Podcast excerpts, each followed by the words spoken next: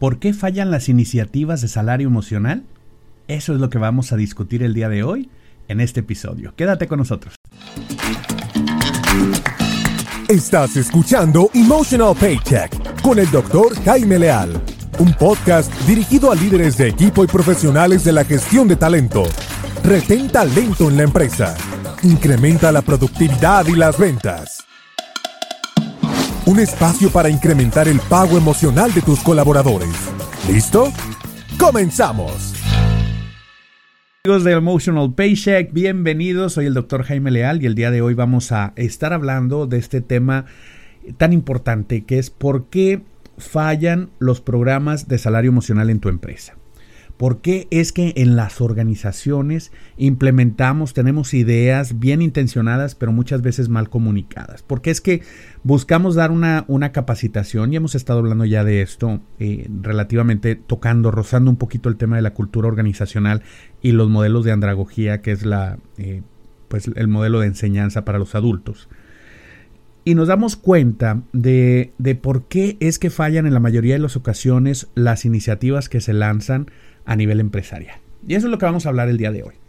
Como profesionales de liderazgo, eh, estando al frente de una organización o estando en el área de gestión de talento, por supuesto, entrenamiento, capacitación, eh, recurso, talento humano, capital humano, pues obviamente es nuestra, eh, nuestra labor dentro de la organización generar espacios en los cuales podamos capacitarnos, crear nuevas iniciativas, generar cultura organizacional. Y esto no es privativo de, los, de las personas de recursos humanos, ¿verdad? Esto aplica para todos. Pero cuando estamos buscando generar cultura organizacional, pues muchas veces nos quedamos cortos. Buscamos eh, solamente lanzar una iniciativa. Fíjate, yo pienso mucho, por ejemplo, en, en mi país, en México, que, por ejemplo, en México algo que sucede con frecuencia es que se lanzan iniciativas de ley con muy buenas intenciones, ¿verdad? Las leyes, pues cuando uno las lee, uno encuentra que pues muy bonito lo que dice, es cierto, estoy de acuerdo, ojalá se cumpla, me parece muy bien. Sin embargo, cuando salimos a la sociedad en el día a día nos damos cuenta de que hay una carencia de aquello que, que se promueve. O sea, no se vive esa ley en el día a día. Si nosotros, por ejemplo, leemos la Constitución mexicana y, y los derechos, pues obviamente decimos qué bonito, ¿verdad? Qué bonito este país, pero cuando salimos al día a día, pues nos damos cuenta de que algunos de esos derechos no se están cumpliendo, no se viven en la cultura en general. Lo mismo aplica para las organizaciones. Pareciera que en las empresas sufrimos del mismo mal. Se tienen buenas iniciativas, pero desgraciadamente muchas veces se quedan ahí. Solamente es como que, bueno, pues aquí estamos, esto es, eh, eh, esto es lo que vamos a seguir ahora, pero cuando sales en el día a día no se llevan a cabo. Lo mismo aplica para normas de diversidad e inclusión, nuevas políticas de trabajo, nuevos lineamientos y procedimientos, lo que sea que tú estés buscando hacer dentro de la organización como un cambio importante, termina en muchas ocasiones no teniendo el seguimiento que debiera. Y esto es fundamental de considerar. Esto es, fundamental. ¿Por qué es que fallan los programas de salario emocional? Pues bien, muchas veces hemos visto cómo los grandes líderes de las empresas tienen buenas ideas, lanzan una iniciativa, establecen una política, pero hasta ahí se queda. Se ven consumidos por la siguiente idea, el siguiente proyecto y pues bueno, no avanzan, las ideas no se, no se concretan y terminan quedando ahí, en buenas ideas, buenas iniciativas que están en un papel pero que no necesariamente se viven en el día a día. Y eso me hace recordar aquella frase que decía que la cultura organizacional desayuna estrategia. Se la come en la mañanita, así, ligerito. Así como tú seguramente pasas por un cafecito ahí a tu café favorito, te lo preparas en casa, así como te haces un desayuno delicioso, unos panecillos, ¿verdad? Eh, pues obviamente así, de la misma manera, así de sencillo, sin esfuerzo, se desayuna la cultura organizacional a cualquier estrategia de negocios. La cultura es mucho más poderoso que cualquier estrategia que tú puedas implementar. Así que si verdaderamente deseas establecer un cambio de fondo, necesitas incluir dentro de tu proceso de cambio un proceso en el cual se hable de la cultura organizacional. Y eso es fundamental.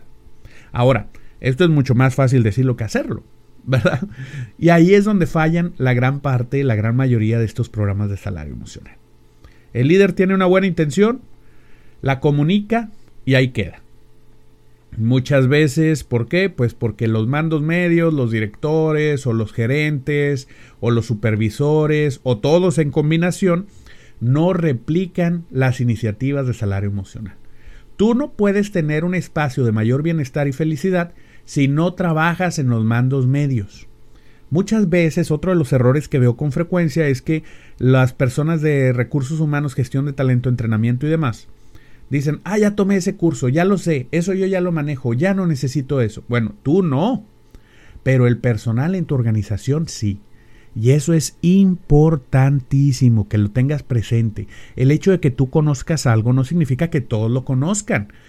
El hecho de que se los enseñes una vez no significa que lo vivan.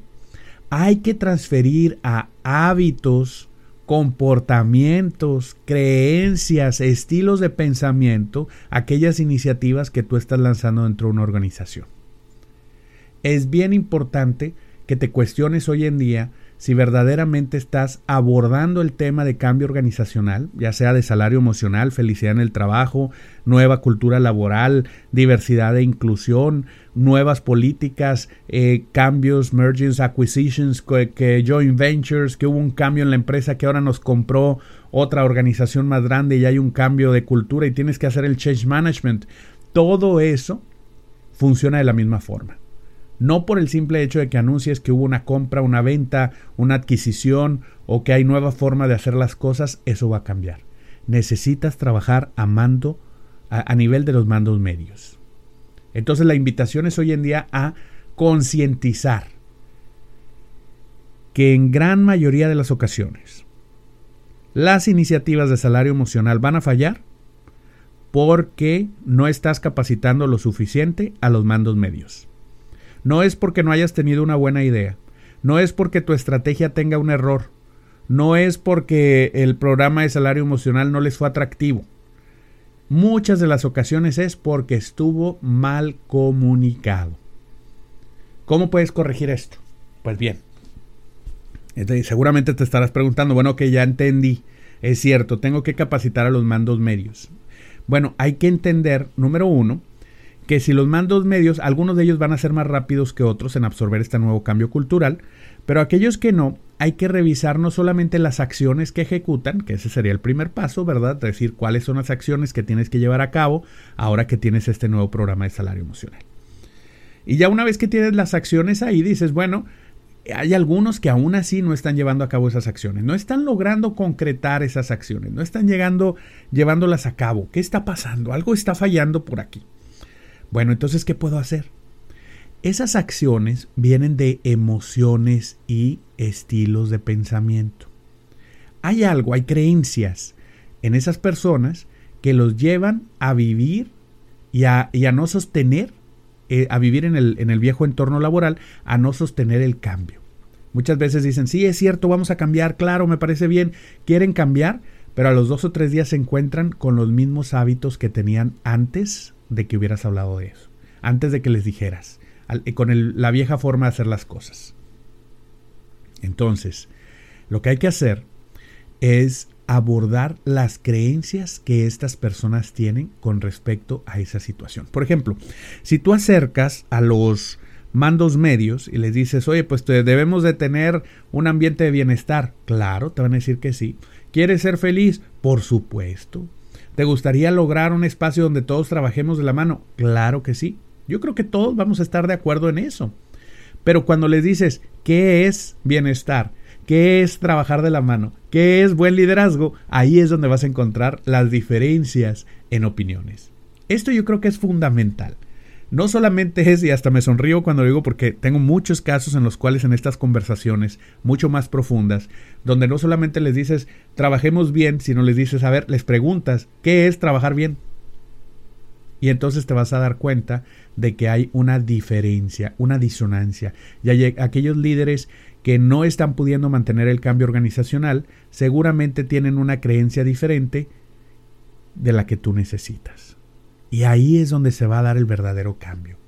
El cambio y los programas de salario emocional muchas veces no funcionan por la única y sencilla razón de que la gente tiene una creencia diferente.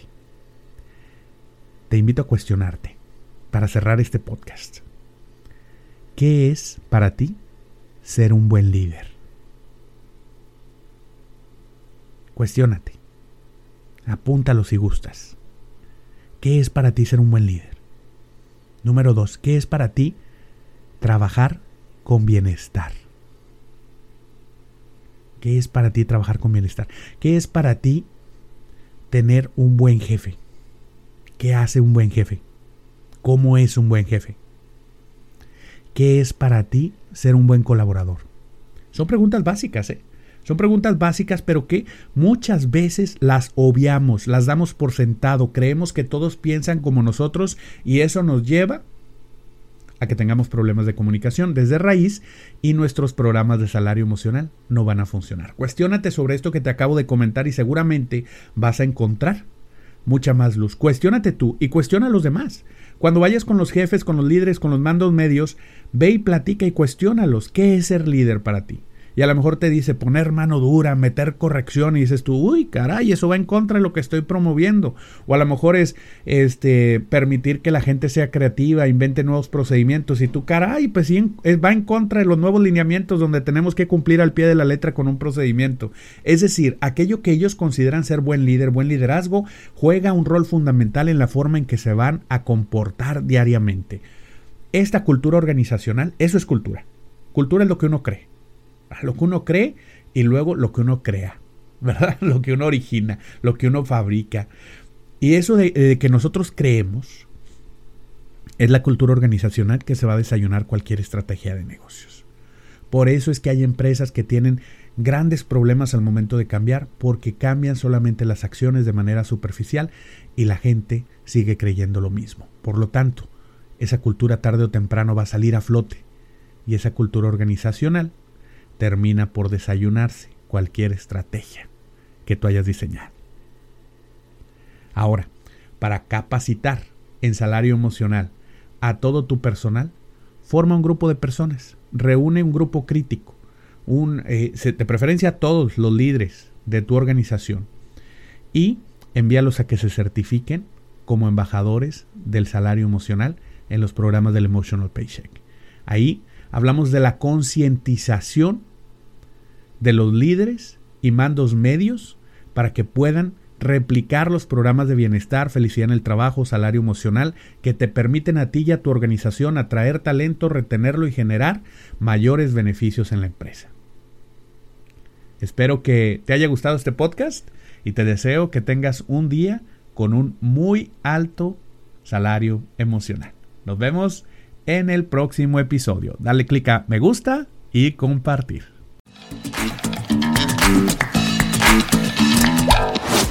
Gracias por acompañarnos en un episodio más de Emotional Paycheck, una producción del Instituto Canadiense de Pago Emocional.